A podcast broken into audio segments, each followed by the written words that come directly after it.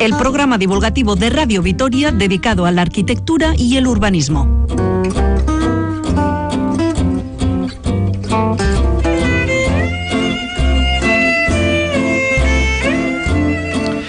Bienvenidos de nuevo a este espacio radiofónico dedicado a conocer pues cómo se diseñan las casas, cómo son las grandes obras, la vida de las ciudades, en resumen, los problemas y retos para lograr un entorno habitable más racional y en el fondo más feliz.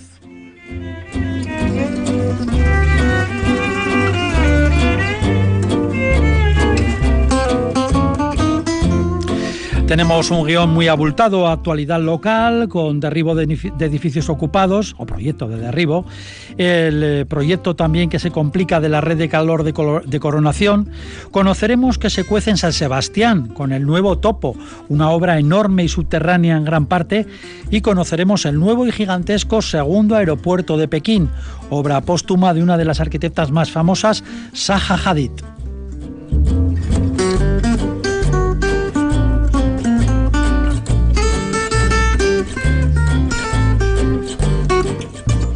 Insistir en que quienes nos escuchan pueden participar y plantear preguntas, así como proponer temas. Pues hay varias vías para ello. El correo electrónico el ladrillo el WhatsApp de Radio Vitoria 656 78 71 80 y el contestador de esta emisora 945 01 2550. Y momento de presentaciones, como todos los días, están ante sus micrófonos correspondientes los colaboradores del ladrillo, los arquitectos y urbanistas. Pablo Carretón, bienvenido. Hola, buenas a todos. Y Fernando Bajo, un saludo Fernando. Muy buenas. Del área técnica se encarga Irene Martínez, les habla Paco Valderrama.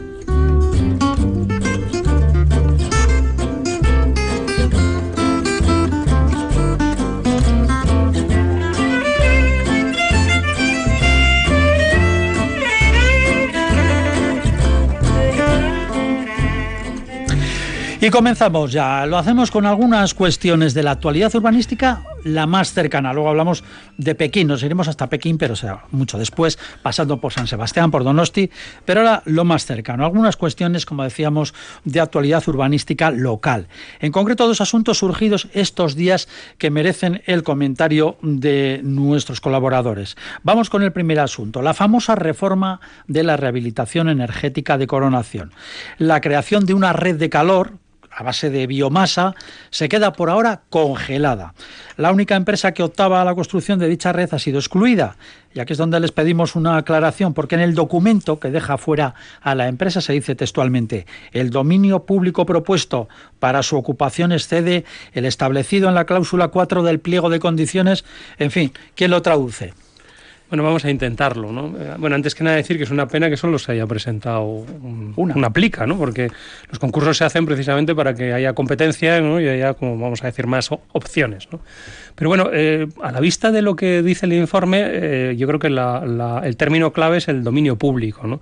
Dominio público es, la calle, ¿no? Es el, es, el, es el, lugar que es de todos, ¿no? Sean parques, sean jardines, sean aceras, sean vías, etcétera, ¿no? Y por lo que parece, eh, la empresa que ha resultado eliminada ocupaba más de ese espacio público del que le estaba asignado para ofertar ese servicio, es decir, para ese district heating o esa estación de calor que da servicio a todo el barrio. ¿no? Entonces yo creo que supongo, vamos a decir, a la vista del informe, que será una, una extralimitarse en la extensión de esa ocupación. O sea, que, que, necesitaba más, más sitio. Bueno, o que su propuesta por lo menos consideraba que así era la única manera posible. ¿no? Claro, al estar limitado por el concurso, pues evidentemente o se cambian las reglas del concurso, o, es una irregularidad, porque ocupar más de lo que te dicen o ir más lejos de allá donde te dejan, pues no deja de ser una Pero bueno, presentarse también con esas condiciones así no tiene que ser un poco, es un poco ingenuo. Bueno, o, no, bueno, hay concursos que se han ganado haciendo exactamente lo contrario que decían las bases, o sea que ah, tampoco, vamos, entonces no digo nada. Las grandes estrellas de la arquitectura lo hacen constantemente y, normalmente, quieren, vamos. normalmente gana el que más transgrede esas bases. Así que eso es así, podríamos hacer un repaso además general por grandes concursos que hasta ubicaban aquellos programas en distintos solares de los que se proponían. O sea que imagínate si eso no es transgredir el espacio público. Pablo. Sí, la verdad es que al hilo de lo que comenta Fernando, El pliego de condiciones de este concurso se basa en un documento que es el Plan Especial de Reforma del Barrio de Coronación. es, ese, es la base, es la base de, de trabajo.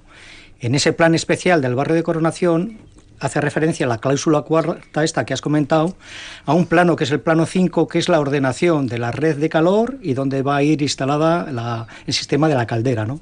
Y si vas a ver al plano 5, efectivamente tienes la red, la red marcada por dónde, por qué calles va la, va la infraestructura y una zona perfectamente delimitada, que puede ser, por ejemplo, 200 metros cuadrados en el parking detrás del, del polideportivo, el multiusos de, de Aldave, de Aldave, y parece ser que no han respetado esos 200 metros, sino que pues o lo han cambiado, esos 200 lo han llevado a otro sitio donde ya estaba marcando el peri, o, han, en vez de 200 han, cogido como más metros no para la sala de calderas. Y evidentemente no están cumpliendo eh, la, eh, la, ordenanza del plan especial de, ordenación de, la coronación. Entonces, entonces, claro, evidentemente, pues, pues, pues excede y entonces no cumple. Y como no son grandes estrellas de la arquitectura, pues pues no les queda más remedio. Ya el jurado habrá estimado que, que, es grave ese aumento, no es grave, o que, o que trastoca todas las ideas. Porque claro, eh, el dominio público, evidentemente, no es solo para hacer la sala de caldera, sino también hay parking, puede haber una zona verde, es un espacio público,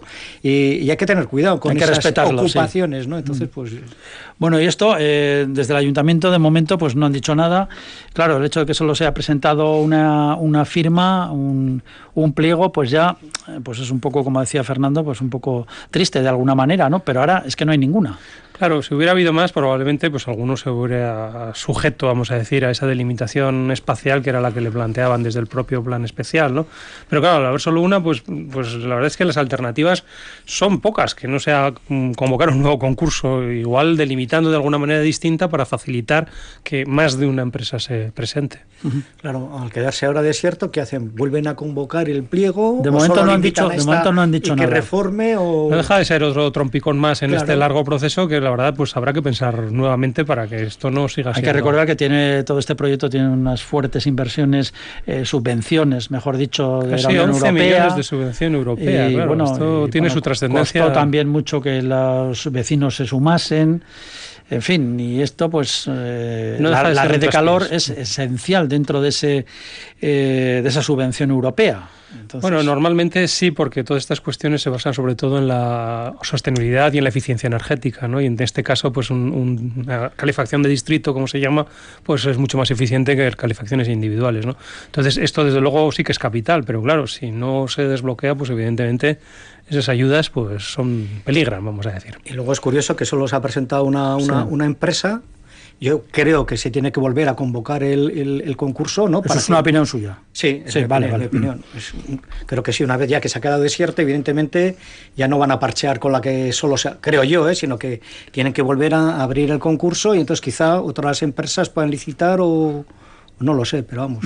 Pero el hecho de que, se haya, el, hecho de que se haya presentado una solo quiere decir que parece en principio poco atractivo, ¿no? Bueno, lo cierto es que en estas cuestiones primero hay que analizar por qué solo se ha presentado una y después si es un problema, vamos a decir, de delimitación espacial, pues probablemente, y si no es muy grande, pueda corregirse, adaptarse, ¿no? Y entonces hacer que más de uno se presente dentro de las condiciones propias del planeamiento, ¿no? Pero sí que es cierto que un plan especial en el fondo está para eso, ¿no? Para servir de marco y hacer posible aquello que se quiere, no para hacerlo imposible. Sí, y entonces o mantienen esa zona para la sala de calderas o transforman el PERI, el plan especial, para, para ampliar un poco, darle más flexibilidad a esa superficie. Porque igual esta empresa tiene argumentos para decir que, que, que no tiene que ampliar. Que no, le cabe, vamos, que no le cabe la caldera ahí. Bueno, pues dejamos esta cuestión, la primera cuestión local al hilo de la actualidad, analizada y, bueno, pues opinada de alguna manera por nuestros colaboradores. Y ahora vamos con el segundo tema, el segundo asunto local, que también tiene que ver con contratos. Miren por dónde se adjudica la redacción del proyecto de demolición de las viviendas ocupadas de la avenida de Olarizu por 31.000 euros.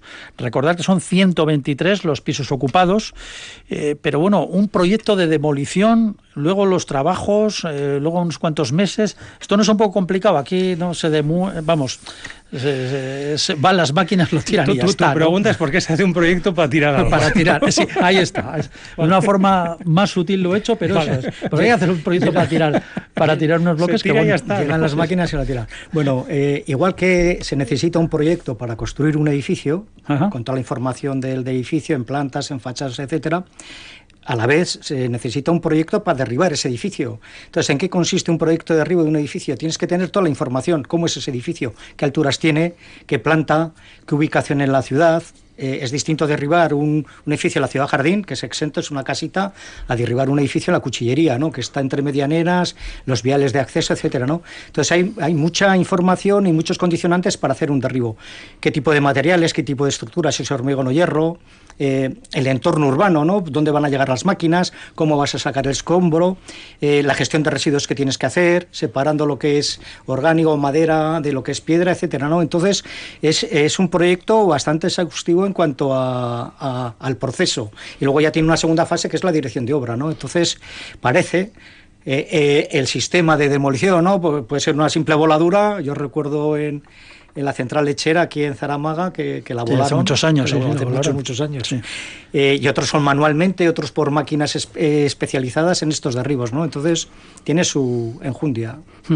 Hombre, y al final eh, no nos olvidemos que también de lo que se trata es que haya un responsable detrás de todo ello, ¿no? Es decir, quien es o quien firma el proyecto de demolición es el que se responsabiliza de, que eso mm, se tire con las garantías suficientes sin afectar a terceros y de la manera pues eso más rápida y eficaz. Aquí habla de tres meses de, para el desarrollo de ese proyecto, ¿no? Sí, sí, no, eso es bastante complejo, tiene muchísima información. Y luego yo creo que muy importante es la justificación del derribo. ¿Por qué se derriba? Porque igual es un edificio que está catalogado o es que está en ruina no, en este caso no está catalogado. No está catalogado, no. está en ruina. Yo creo que está dentro de un entorno que, parece que se van a recuperar espacio público. O sea, la justificación de por qué se derriba. O sea, no podemos derribar una cosa así por así. Tienes que justificarla, ¿no? Por interés eh, de ciudad, por, ya te digo, por ruina o porque, porque está en, una ubicación que se, ha quedado fuera de ordenación, que se llama, ¿no? Entonces, esa justificación es importante.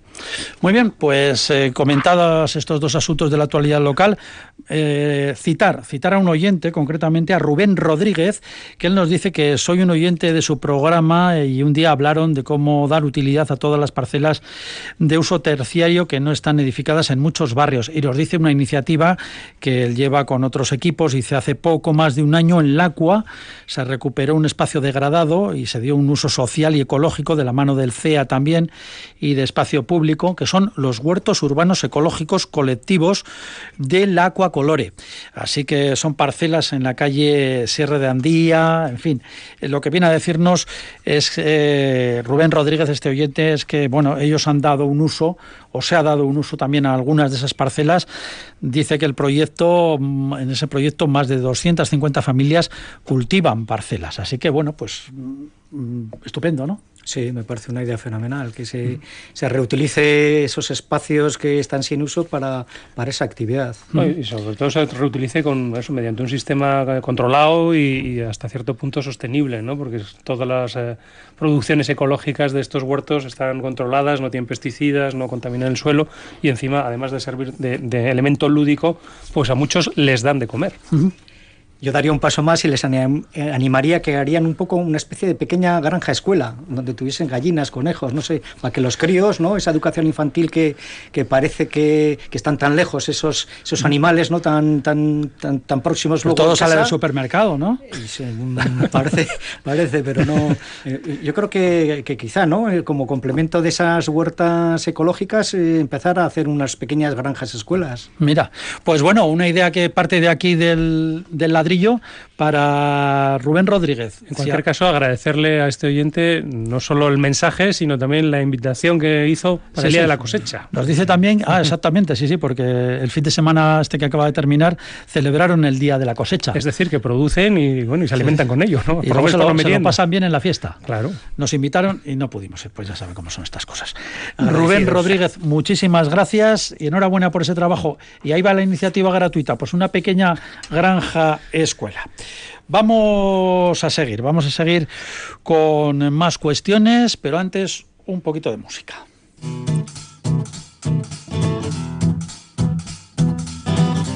lost in NYC, just following my feet. I'm walking aimlessly.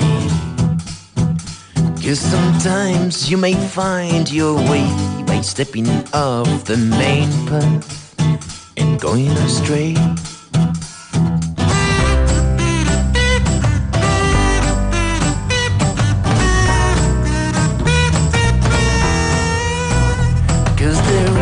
Tangled mess within that we tend to ignore cause we are afraid to go in and unravel all the knots that blind us to conformity bind us though we don't feel joy. Now the race rough and very unsteady but in its woods I'm ready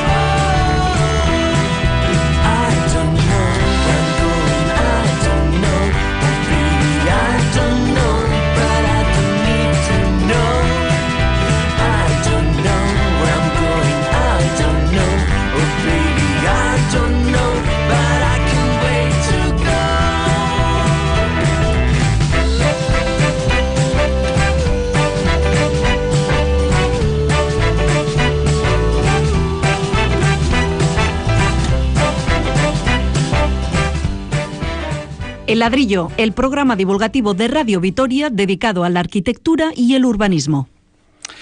Muchas veces hemos tratado aquí en el ladrillo de las grandes infraestructuras, grandes obras de la ciudad, pendientes por desgracia la mayoría, le hace sobre todo el soterramiento.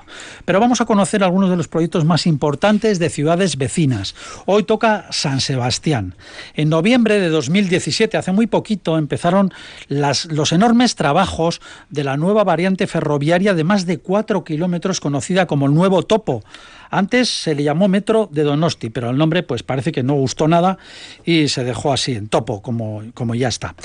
El presupuesto son 180 millones que al parecer paga el gobierno vasco de forma íntegra. Antonio López es el director de construcción de Eusko Tranvides Area, la red ferroviaria vasca. Antonio López, buenas tardes. Ah, buenas tardes.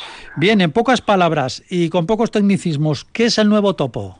Mm, Bueno, pues el nuevo topo es una variante que pretende dar servicio a, a más barrios en Donosti, eh, porque actualmente el, el- trazado el trazado mm, ferroviario va desde lugar y Chamara, pero no, no accede a, zonas importantes de la ciudad como son pues el centro de la Concha o la zona de Ventaverri y universidades. Entonces, pues se definió un trazado que diera servicio a, a más zonas de la ciudad, ya que pasamos por debajo, pues eh, aprovecharemos que y recogemos más viajeros y dejaremos más viajeros. Eh, tienen a San Sebastián como un queso gruyer. Bueno, sí. Eh, bueno, Más o por menos. Abajo, por, por abajo, por abajo. Sí, ya de los 4 kilómetros, 200 metros, eh, pues hace poquito hicimos el cale, un cale en, en, el- en uno de los tramos de, de la obra. La obra está dividida en dos tramos. Hicimos un cale, ya teníamos. Perdón, eh, perdón, ¿qué es un cale? es, es la unión de dos túneles que se atacan Ah. desde, de- desde un punto, desde dos puntos distintos. Eh, hay tres zonas por las que se atacan los cuatro kilómetros de túnel y eh, pues unimos la parte de, de Pío Baroja en el alto de, eh, de la ciudad, se atacaba desde allí uno de, la- uno de los tramos y con la parte de, de la avenida de Zarauz y pues a un- dos kilómetros en números redondos es lo que llevamos excavado en esa zona ya aparte de la estación de Ventaverri que está completamente excavada y estamos con el hormigón de limpieza para, para hacer la- los revestimientos definitivos de la estación Sí, eh, de los 4 kilómetros 200 metros de toda esta importante obra, eh, ¿cuánto va- ¿cuántos van bajo tierra más o menos? Eh, Bueno, todos prácticamente, ¿Todos? porque quitando, quitando, todos son soterrados eh, eh, en mina, excavando en mina, eh, excavando en túnel. Eh, son cuatro kilómetros, sí, y, y- y hay un pequeño tramito que se hace un, un, un falso túnel, eh, pero todos son soterrados. Al final todo todo queda soterrado. No no hay nada no hay nada a cielo abierto salvo la- lo- lógicamente las, las, eh, los accesos de las estaciones al- a la ciudad. Pues no les gusta, no, no les gustará mucho Donostiarra, pero eso es prácticamente un metro. No, Eh, pues, parece que es una palabra que no gusta a ver, si Pero hablamos- bueno, ya si me hablamos- contará. Cuatro si kilómetros bajo tierra con varias estaciones. Si, si hablamos de ferrocarril metropolitano, pues sí, es un, es un ferrocarril metropolitano, eh, porque porque el, el, el topo, el topo, el área de influencia del topo no es solo el centro de Donosti, eh, prácticamente la zona de influencia de, de, de la línea está entre Zumaya y Endaya. Eh, el topo eh, eh, es en la línea Donosti-Endaya, de las nuestras, desde ETS, Sí, que ha cumplido Y- un siglo, ¿no? Prácticamente. Sí, ya tiene un poquito más de un siglo. Hace poquito, poquitos años cumplimos el siglo de, de la, del topo, eh, que se llama topo porque en, su momento más del 50% del, del trazado estaba en, en túnel. O sea, pues, eh, por eso se le puso topo. Y bueno, pues yo creo que queda más bonito que, ya no sé, en superficie. Eh, sí, en superficie, en superficie de luego eh, los, los ferrocarriles suponen una trinchera importante y, y una vez soterrado, pues o subterráneo, pues lógicamente liberan mucho espacio para la ciudad y, y, y eso se, se nota. ¿Qué, no, ¿Qué nos va a contar aquí en Gasteiz? Antonio, bu- buenas tardes. Yo, yo quería Hola, hacerle una pregunta porque, claro, lo que se ve en superficie son lo que, lo que ustedes llaman las rampas de ataque, ¿no? que son esos, esos túneles el que hay en Pío Baroja y Avenida Zarauz. Pero claro, la gente ve esos túneles y cree que va a pasar el, el- el tren por ahí, el metro por ahí. Y, claro, se hace difícil porque normalmente son perpendiculares a las calles. ¿No- ¿Nos puede explicar cómo va a quedar eso? Primero, ¿para qué se usan y después si se quedan tapados o no? ¿O cómo funciona eso? Ya ver, normalmente las rampas de ataque eh, eh, se, se tienen un uso final que es el salida de emergencia y ventilación de emergencia. Eh, los cañones de acceso, lo- lo- los- las bocas de, de acceso, eh, no son, no podríamos acometer la obra desde ahí por, por el tipo de maquinaria pesada que se utiliza. Un camión no sube una rampa de, de 30 grados de inclinación. Estas rampas son máximo 15, 15% y entonces lo que tienen es eh, que se reutilizan posteriormente pues para albergar instalaciones ferroviarias o instala- eh, subestaciones eléctricas y eh, ventilaciones de emergencia que tienen que tener eh, por normativa todos los túneles y salidas de emergencia en el caso de que eh, hubiera algún incidente.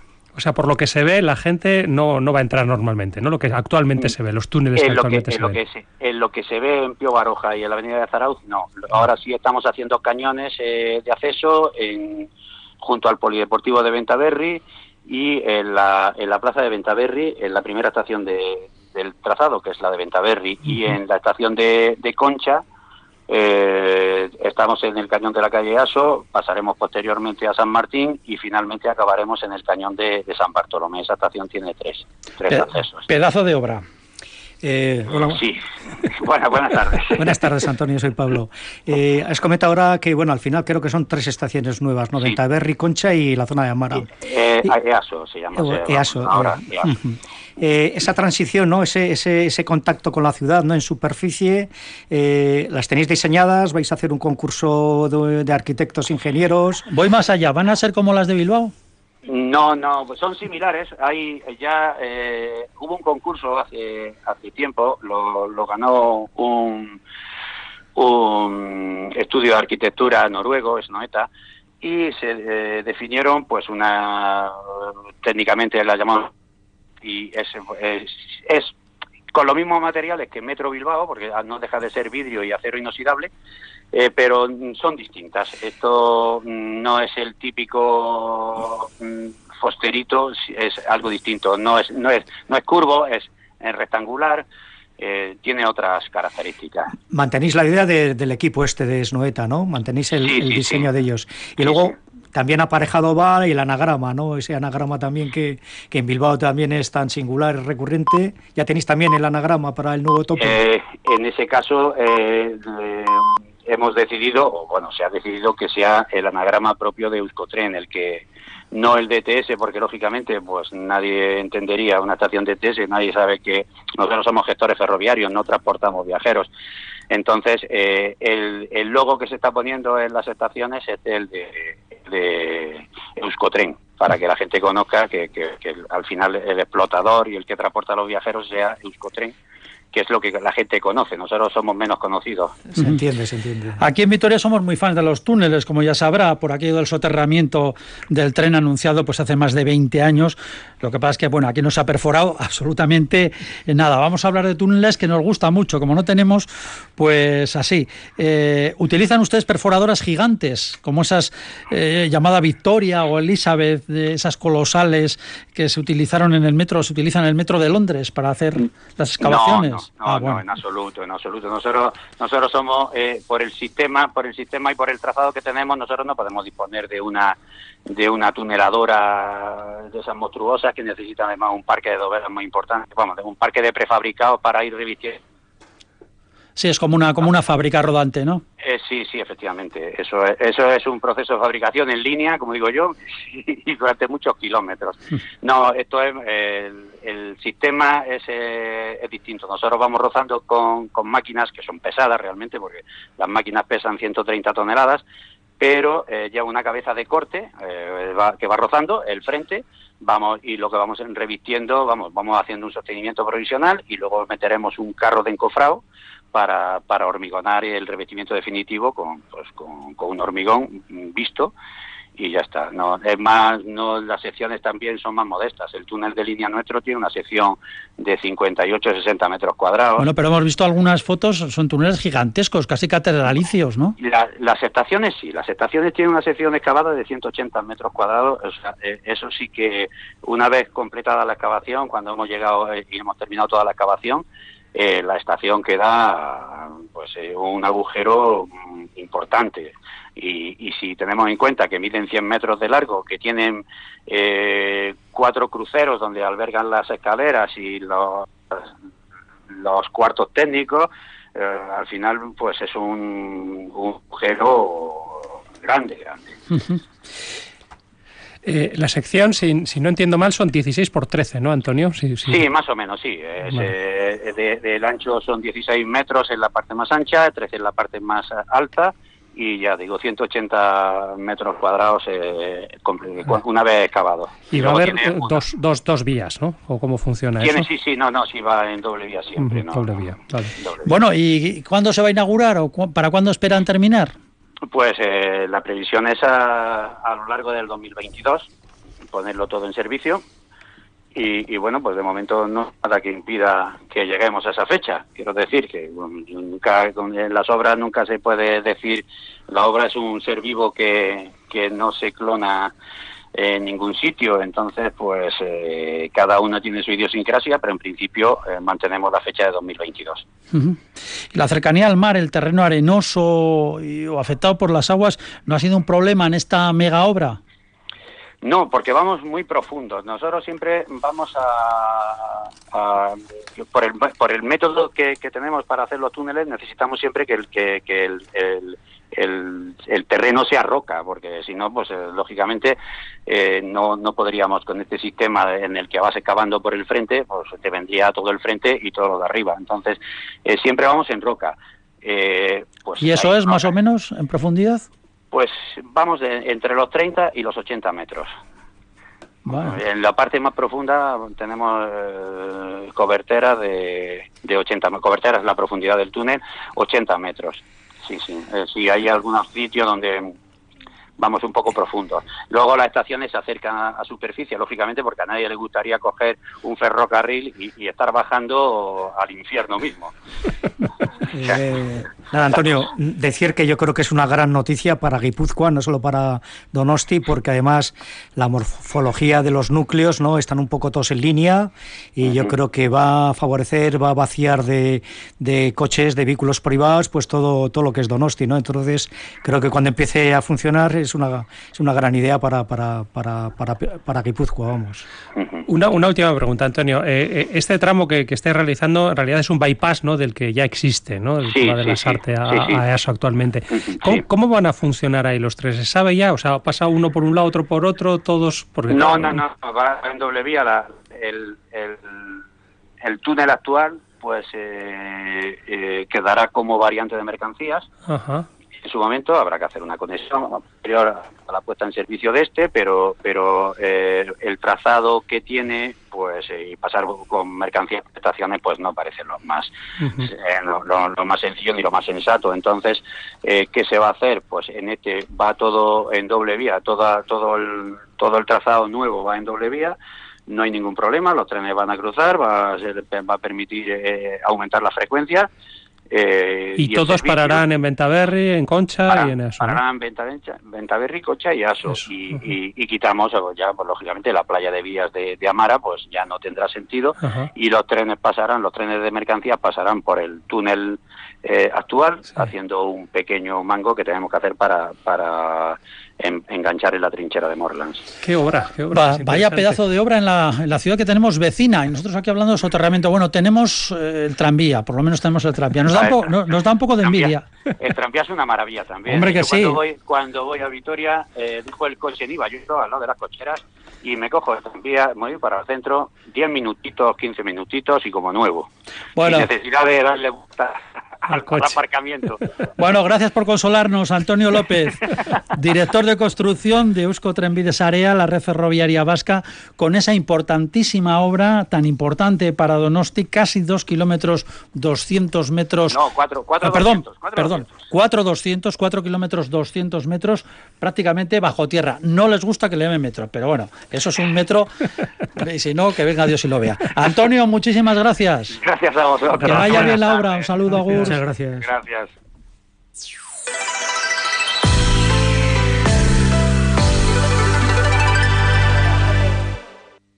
Vuelve Vital Eguna de la mano de Fundación Vital.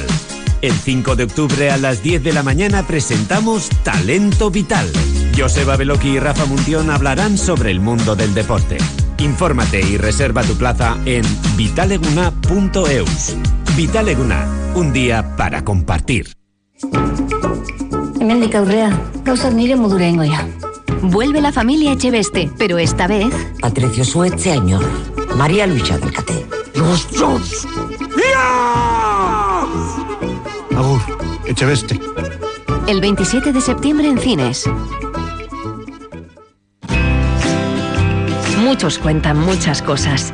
Nosotros las nuestras. Gambara, desde las 8 de la tarde, las claves de la información para crear opinión. Radio Vitoria, pasión por lo nuestro. A ti que quieres estar bien informado, a ti que te gusta el deporte, a ti que disfrutas con la música, a ti que pides la palabra, te estamos esperando. Radio Vitoria, contigo toda una vida.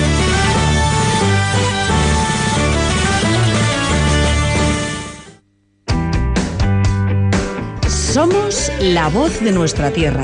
Hola, ¿qué tal? Soy del pueblo de Saracho. Me llamo Sabina, soy de Argandoña. Vinimos a vivir a Pellaniz hace tres años. Algunos vienen del pueblo de Alao, de Barrebusto, de Moneda. De Puente Larra. Irati, Aritz. Todos hacemos Herrían. Cada tarde a partir de las 6, cita con la vida diaria de nuestros concejos, cuadrillas y municipios. En Herrían, con Unai Ugarte, damos betagarri a nuestro medio rural a la vez.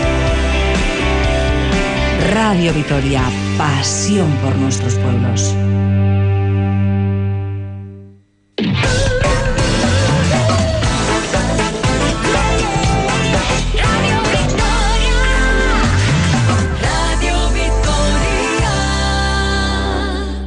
El ladrillo, el programa divulgativo de Radio Vitoria dedicado a la arquitectura y el urbanismo. Bueno, pues aquí estamos en Radio Vitoria. ¿Qué les ha parecido la, la obra de No, la verdad que es estará que- haciendo en, en 2022 ya funcionando? Pero es que lo, lo bueno es que no se nota mucho. Vamos, yo No, no, no, fíjate que, lo que pensaba precisamente, dijo, estos túneles aquí que hacen, no, y la gente Ayer mismo estuve yo en Donosti ¿no? Son de servicio, son de servicio, son, entran los camiones lo que ha dicho para, para descargar. Y estuve para- intentando ver algo, y, no sé, aparte de millones sé. de turistas que había por todos lados, que supongo que lo Nada, nada. tapaban y, y todo, no resulta se veía que a nada. 80 metros de profundidad ciudad están soterrando todo el ferrocarril que cruza toda la ciudad. Y haciendo tres estaciones nuevas. Y tres estaciones nuevas, además estratégicamente colgadas. Una en la universidad, otra enfrente del Hotel Londres, ¿no? Y la otra en la actual estación. insisto, tenemos el tranvía. Eh, por cierto, eh, he hablado de un diseñador o de un equipo de arquitectos. Un equipo, de arquitectos noruego. Noruego. Muy bueno. Que son los que van a hacer las estaciones. Muy buenos, que son lo que le ha dicho, vamos, debieron ganar el concurso este que se hizo hace bastante tiempo ya. Y sí son unos arquitectos, vamos, es, en realidad un colectivo de arquitectos, no es uno solo, sino que son un grupo de, mucha gente además. Noruegos. Noruegos que trabajan además como en comuna, ¿no? Yo, vamos, visité una de su estudio y es un sitio en el que lo más importante es el cocinero y la cocina, porque comen todos sabios, sabios. Y, es una especie de, sí, sí, no, los, arquitectos son todos un conjunto, no hay uno, vamos a decir, que, que mande sobre los demás.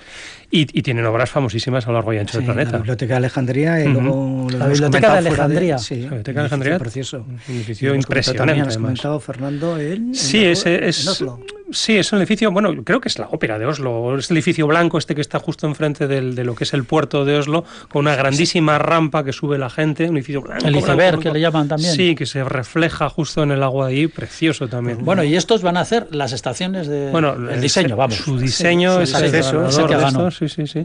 Así que, vamos... Nivelazo. Mm, muy bien. Yo añadir en el sentido que Donosti, bueno, pues se suma al, al gran número de ciudades que tienen esa ciudad por debajo, ¿no? Esa infraestructura de metro, que sin, que en esas, sin esos metros muchas ciudades como París, Moscú, Londres, Tokio, por ejemplo, no, no podrían funcionar, ¿no? Entonces, mm. evidentemente estamos como desdoblando, ¿no? La superficie, estamos dentro, ¿no? En, esos túneles, ¿no? Mm. Y San Sebastián se incorpora ahí, ¿no? Que me parece...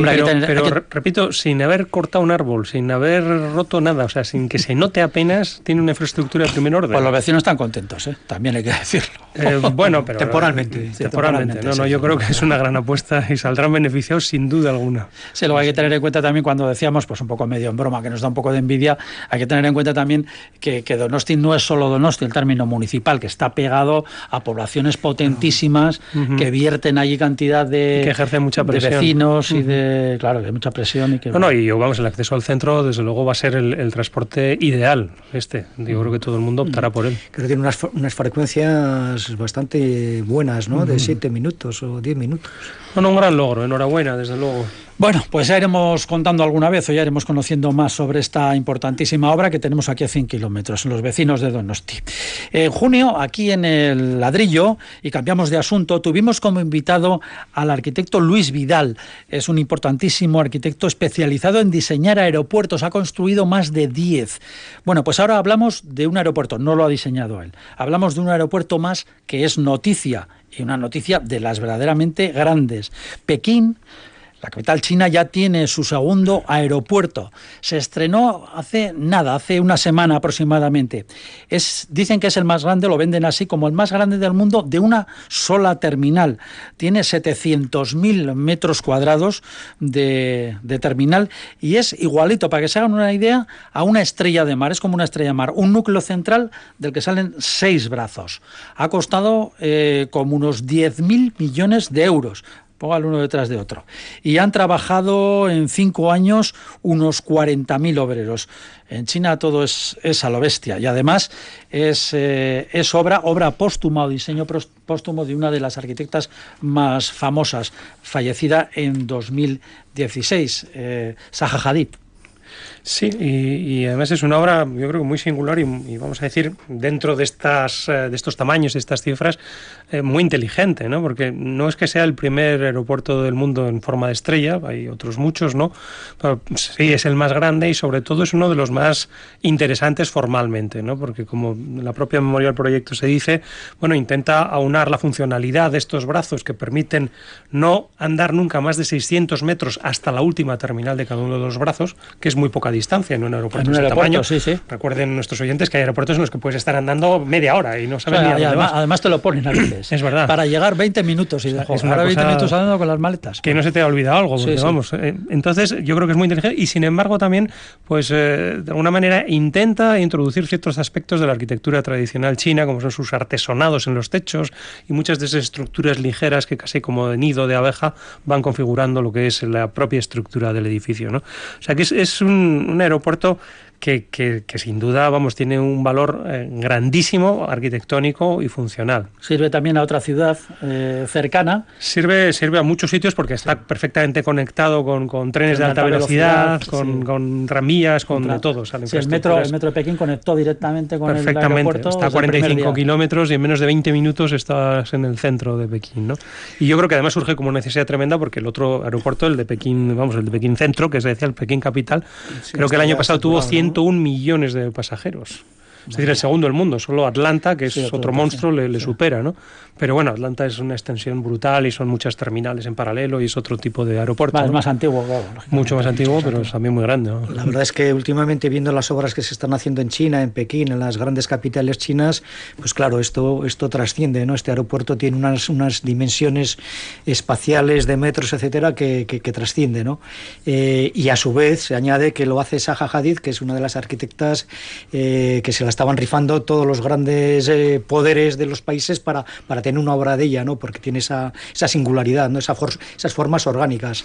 Sí que es verdad también que en esta forma de estrella el control, el control de pasaportes o el control se unifica y una vez ya que has pasado el control es cuando te ramificas en ese, esas, esas, esas, Entonces pasas a la terminal ya, ¿no? Exacto, ¿no? Entonces está muy bien pensado, muy bien organizado.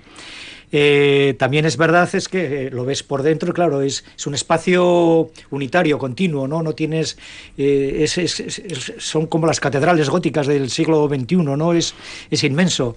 Habla, hablaba Fernando un poco de, ese tema de, de, las decoraciones chinas, ¿no? También tiene una especie como de arbotantes y luego tiene una, unos rellenos, unas plementerías que se está recordando, a mí me recuerda mucho en algunos espacios esas catedrales inmensas, ¿no? Del gótico.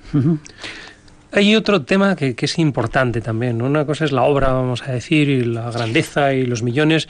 Y yo creo que es eh, el esfuerzo que, que China está haciendo últimamente a través de la arquitectura para presentarse como un líder internacional, no solo a través hace, del hace tiempo, hace tiempo ya, ¿no? Por eso, ¿no? Yo, vamos, ahí, ahí, tenemos los Juegos Olímpicos. Los Juegos Olímpicos fueron el edificio de la televisión, de la radio televisión china es otro ejemplo también grandísimo. De, el rectángulo este con un agujero cuadrado. Sí, parece un abrelatas gigantesco, pero es una cosa tremenda, ¿no? Sí, también. O sea, China está inventando nuevas tipologías de edificios, cosa que es muy complicado, precisamente para presentarse como no como, como ese gran hermano en el que todo está basado en el partido y en el ejército, sino que la cultura y los grandes avances también en el mundo de la arquitectura le sirven de tarjeta de visita, de tarjeta de presentación y nunca mejor un aeropuerto, ¿no? que es como lo primero que ve uno cuando llega al país, ¿no? es casi como la primera impresión que se lleva. ¿no? La entrada Exacto, del lugar, ¿no? eran como las antiguas portadas de la ciudad, hoy son los aeropuertos. ¿no? De todas formas, parece que de momento el aeropuerto va a ser para eh, servicios eh, nacionales. Bueno, hay, dos compañías, ¿no? Sky, eh, no sé cuántos, y los otros Sky, no sé qué, ¿no? Yo creo que son los, los clústeres estos de compañías que,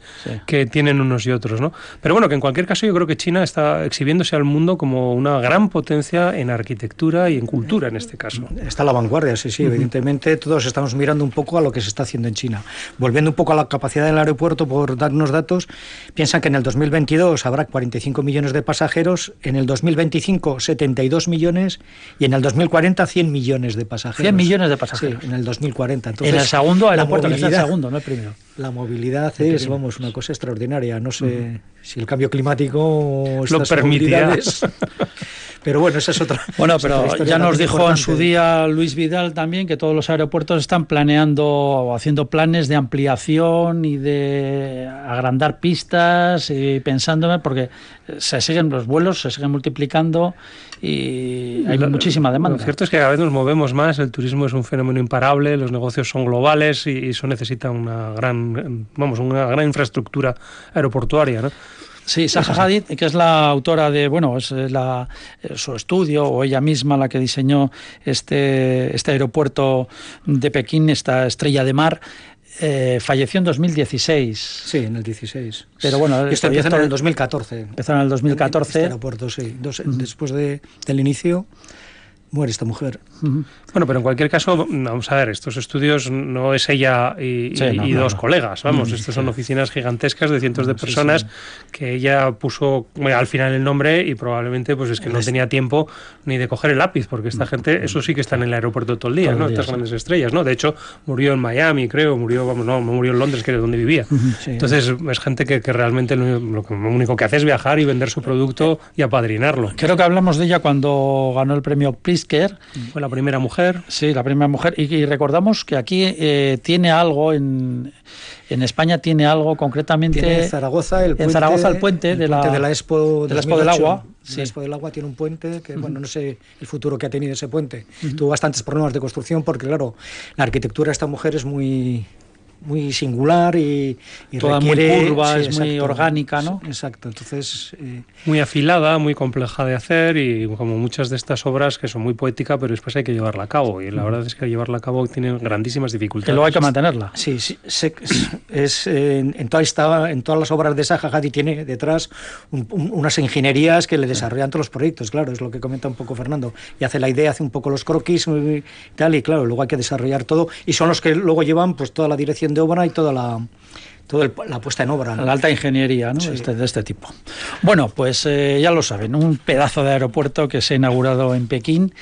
Eh, nada, la semana pasada, un, un aeropuerto gigantesco. 10.000 millones de euros ha, cota, ha, costado esta estrella de mar. Vamos con. Nos queda tiempo para alguna pregunta. Ya saben, recuerden que el, pueden establecer contacto con nosotros en el correo electrónico el ladrillo arroba en el WhatsApp de Radio Vitoria 656 70 78 71 80 78 71 80 y en el contestador el 945 01 25 50. Y esta pregunta que nos ha llegado la hace Amaya Zaldúa, Saldúa. Eh, ¿Cómo se pueden evitar las pintadas y grafites en las fachadas al diseñar un edificio y remodelar o remodelar una lonja? ¿Hay algún material no queremos aplicar barnices ni pinturas especiales. Esto se ve que ya es una consulta técnica prácticamente para un, pues no sé, algún negocio o algún interés que tiene Amaya Saldúa. Pero bueno, estamos aquí para servir Yo en primer lugar eh, le diría que, es triste que las pintadas y los grafitis eh, condicionen un poco los acabados de los edificios, ¿no? No tienes que estar, no sé, es un poco falta de cultura, falta de educación, ¿no? Que tengamos que estar diseñando las fachadas de los edificios eh, en base que te las vayan a pintar o vayan a, a, a colocar esos grafitis, pues me parece un poco triste. Eh, eh, a partir de ahí, pues no sé, igual en el mercado hay cantidad de, de, de, de materiales, de barnices y tal, que no lo, yo no los recomiendo personalmente porque, porque eh, dañan, yo creo que todas estas, estos implastes o estas, estas nuevas capas en los edificios dañan, dañan su respiración, su textura y el, y el propio edificio, ¿no? Entonces, me parece muy triste. Sí, no, es que es como si cuando hay más delincuencia contratar más policía, ¿no? En vez de educar a la gente para que no sea o no se comporte mal, ¿no? Pero, pero es, está claro y es así, vamos, y lo sufrimos todos, yo el primero, lo de las pintadas y estas cosas, ¿no? Que... ¿Cómo, cómo que sufre usted el primero? Bueno, sí, en mi oficina sufro pintadas constantemente, o sea que, vamos, y a las mañanas muchas veces tengo que salir ahí con la cuchilla esta, y rascar ahí en el vidrio lo que... Pero claro, cada vez los, las pintadas y los aerosoles estos son más poderosos, ¿no? Yo antes le hubiera recomendado a Maya que, que, lo hubiera hecho de vidrio porque se podía limpiar antes perfectamente, la pintura no, no era absorbida por el, por el vidrio y, y, vamos, y con una cuchilla y un disolvente se podían ir fácilmente, pero actualmente no, actualmente tienen ácidos estos aerosoles y lo que hacen es estropear, el, morder la superficie del vidrio y aunque quites la pintura queda la marca detrás, ¿no? Vamos, y lo digo además con conocimiento de causa, ¿no?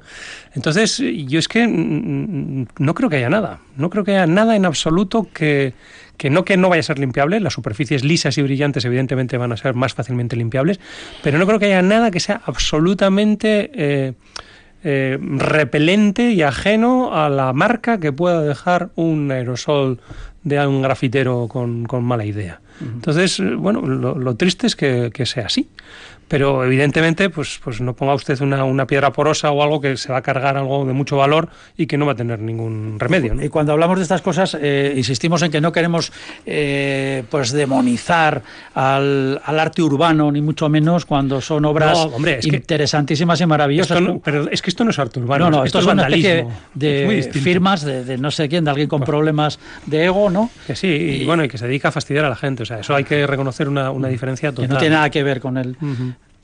Hay otro aspecto también que no es el caso de los grafitis, es los orines de los perros. Hombre, en las eh, muchas veces vamos por la calle y vemos que han hecho como azufre, ¿no? Como unos polvos. Está prohibido eso. Creo que está prohibido. Echar el azufre. Sí.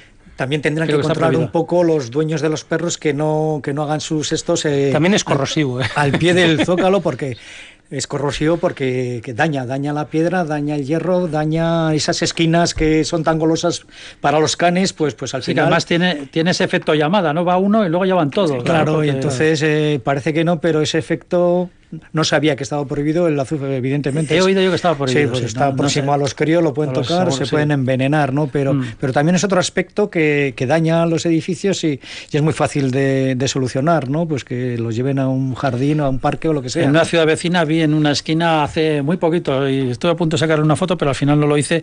eh, en la esquina pegada había una, una pegatina pues hermosa en tamaño, con un perrito y tal, y era como muy salada. No me dejes que aquí, no sé qué, ¿no? Como diciendo, bueno, eh, no, no, Llamándole se refería al dueño, no, no me dejes que aquí haga mis cosas, no sé qué. se refer- pipí se refería precisamente a ese ácido, ¿no? Es, es un problema de educación y sobre todo sí. de falta de sensibilidad, porque lo que la gente no se da cuenta es que las lonjas eh, y los dueños de las lonjas invierten un dinero en adecentar la propia ciudad, no solo su propia lonja, sino también el recorrido que todos tenemos a lo largo es una de, imagen, ¿no? de Es la, la calle. imagen que damos Entonces la- de la es ciudad, fantástico pues, ir a pie de calle y ver fachadas bien diseñadas y hechas con cariño, limpias, bien mantenidas, etcétera, etcétera. ¿no? Entonces no nos damos cuenta que, que el vandalizar esto al final repercute en nuestro propio mal, porque vamos a estar acompañados de una- un paisaje de, de- de porquería alrededor que en el fondo, pues como decíamos, ni es arte ni es nada, ¿no? O sea, que no, no... Volviendo, volviendo a los perros, también nos puede decir algún dueño estará pensando, bueno, ¿qué vamos a hacer ya? Eh, ya vamos con la bolsita de la caca, voy a, vamos a llevar un orinal también, ¿no? No, ¿Qué es vamos a hacer? apartarlos, apartarlos de las No, fachadas de las no- casas. no ¿no? las fachadas, ¿no? No, Tampoco. claro. No, no, no sé, si me en el pantalón de un viandante, supongo que le da una patada, ¿no? En Pero algún árbol. no sé, porque. En algún árbol, algún seto. Pues sí, no sé, yo creo que hay otras maneras de solucionar este tema. Pues mira, por, in- eh, por órdenes internas, por los cascos, eh, la realizadora técnica Irene, Irene Martínez nos dice que en, que en Galicia les han obligado a que la gente eche agua con vinagre, ¿no? Agua con vinagre en las esquinas. Mira, se ve que es un problema. Sí, sí. ¿Para el olor o para que no hagan... Para que no vuelvan. para que no vuelvan? Bueno, en cualquier caso, yo y a nuestro oyente es que no sabría decirle qué material es el más eh, adecuado, pero desde luego cuanto más liso y menos permeable, mejor. Es que yo creo que no hay. joder. ¿No dijeron ustedes en su día también cuando eh, eh, se descubrió ya la obra de reforma que se estaba haciendo en el antiguo edificio del Banco de España, donde va a ir ahora el memorial de víctimas del terrorismo, que le habían dado una especie de tratamiento que no les gustaba mucho? Bueno. que creo que tendría que ver con esto, con una especie de plasticidad ahí. Bueno, sí, es una pintura que en el fondo es pin- bueno, antivandálica, vamos, pintadas y demás, y también anticarbonatación, pero, pero precisamente ¿Qué nos- es anticarbonatación? eh, la piedra tiende a oxidarse con, Ah, sí. el- Es arenisca, además, Claro, ¿no? entonces, pues bueno, el, el carbono, el óxido Ajá. que existe en el, o el CO2 que existe y, y el monóxido de carbono que existe en la atmósfera, lo que va es poco a poco disgregando la arena de esa propia piedra. Entonces, esto lo que hace es sellarla y mm, consolidarla, ¿no? Pero, pero no lo dijimos porque nos parecía muy bien, lo dijimos porque nos parecía muy mal, Paco. No, no, ya, ya, ya, no, no. Porque Porque el resultado no les gustaba porque parecía un edificio barnizado, parecía un sí. croissant de estos, Sí. ¿no? Sí, además eh, todos tenemos en la imagen ese edificio, bueno, tiene su textura en cuanto a distintos materiales de la piedra, ¿no? Quizá en la planta baja tenía una piedra caliza, luego una piedra arenisca, tenía ese juego de, de- de texturas, ¿no? De materiales y de texturas. Y claro, llega alguien y de repente le- le- le- lo uniforma todo con un color caramelo o pastiche, que entonces ha perdido toda esa, esa posible gracia que le daban esas texturas, pues lo ha uniformado y la verdad es que ahora eh, te distancias en el sentido que no, no atrae, ¿no? Es un edificio que tiene, le han puesto una, una, una película, ¿no? Una película de un tono ocre, ocre claro y... que es unifica no- todo el edificio y quita todos esos matices que seguramente Sí. el arquitecto en su día se volvió loco, ¿no? Para elegirlos, ¿no? Esa especie de sutileza, esto un poco más gris, esto un poco más oscuro, aquí la luz refleja con las motitas de cuarzo, aquí se la Lo que traga. pasa es que entrarían en, eh, en pánico en cierta manera, ¿no? Dirían, bueno, un edificio de este tipo, ya sabemos dónde estamos, ya sabemos lo que puede pasar, eh, en el sentido que, bueno, aquí pintadas habrá como, como Pues un volvemos montón. a la cultura, ¿eh? Vamos La a ponerle Pues, el respeto claro, un en- calcetín en- casi encima, el ¿no? edificio con eso me Sí. parece un horror, ¿no? Porque al final quitas toda esa serie de matices que en el fondo son los que enriquecen un edificio. Y volvemos a lo mismo. Si estos eh, vándalos que lo que hacen es pintar fachadas se dieran cuenta del valor que tienen estas texturas y estos, estas, estos Pide usted mucho.